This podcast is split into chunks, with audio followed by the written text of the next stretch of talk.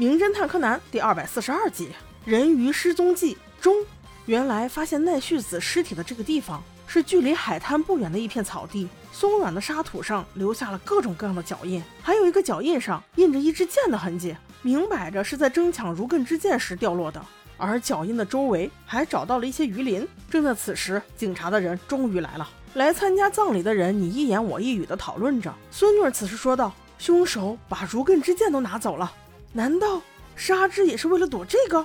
他该不会也遭毒手了吧？”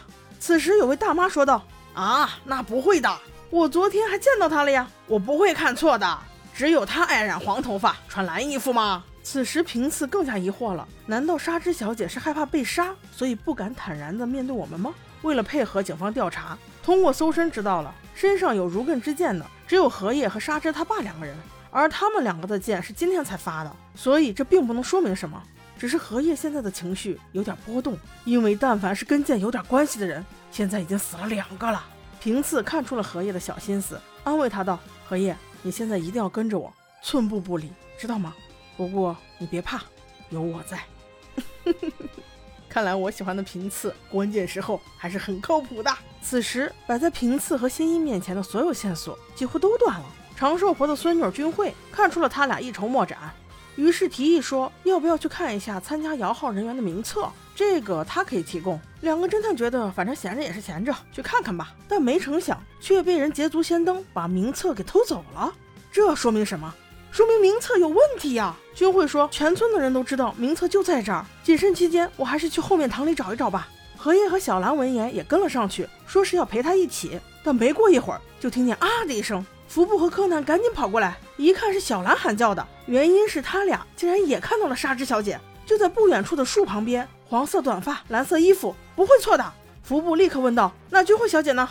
小兰说：“她说要去后面的堂里看一看，可能在那边吧。”当众人扭头往后方看去时，真是一片火光冲天啊！不仅亮，而且热，把周围炙烤的犹如白天一般。第二日，当消防队把火全部浇熄时，天已大亮。消防员发现了一具焦尸，戴眼镜，穿蓝衣，没错，应该就是沙织了。此时，柯南觉得不对劲呀，去后堂找东西的是君会，在那里死的怎么可能是沙织呢？于是他想到了一个办法：数日前，君会不是去看了牙医吗？对比一下齿形，不就知道了？没想到经过对比，竟然一致。也就是说，死亡的人是君慧。那这就更让人起疑了。君慧为什么会穿着纱织的衣服死了呢？当这一切都还是谜团的时候，小兰接到了君慧小姐家的一个电话，是找君慧小姐的，目的是为了感谢，感谢那个以一百万的价钱让出如艮之剑的那个人。根据描述，可以肯定的认为，这个人就是沙织爱喝酒的老爹。也就是说，沙织的那个如根之剑应该是被他老爸给卖了。那换言之，昨晚偷名册的肯定就是他爸。福部决定去礼堂查一查他爸的行踪，却意外的发现一只鞋的鞋底竟然与剑尖的伤口吻合。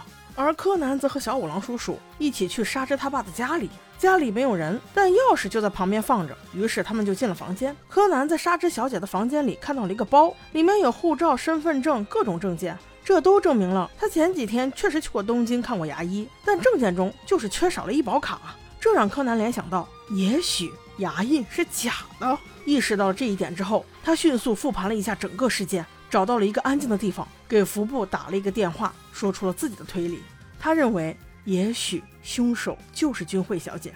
当服部听到这个消息的时候，满脸都写着“怎么可能”四个大字。因为他已经找到了杀第二个人的证据呀，这鞋明显是一个男人的，而且鞋底还有踩过剑的痕迹。他坚信凶手应该就是杀之他爸。于是他通过电话给新一说：“事情还没有结束，我一定要找到沙之小姐的父亲，问个清楚。”就在此时，警方通报道，在树林里发现了沙之他爸。平次挂了电话，二话不说就跟了上去，和警察们一起去了树林，想要第一时间抓住那个男人，问清楚凶手到底是不是他。就这样，在树林里找呀找呀，搜呀搜，莫名其妙间，在悬崖边上，他看到了一个孤坟，坟前还冒着袅袅青烟，很明显是有人祭拜过的。他不明就里的想要扶住坟头看个仔细，没想到那块石头竟然是活动的。扶着石头就这么俯身下去的时候，一个踉跄，竟冲了出去。我的妈呀，这眼前就是悬崖呀！看到此处的荷叶小姐想都没想，拉住福布的手，就那么一甩。竟把服部先生又甩了回来，而自己却荡到了悬崖边上的半空中。你不要死呀！你们两个这么甜，就非要死一个吗？不行，我要赶快去看下一集。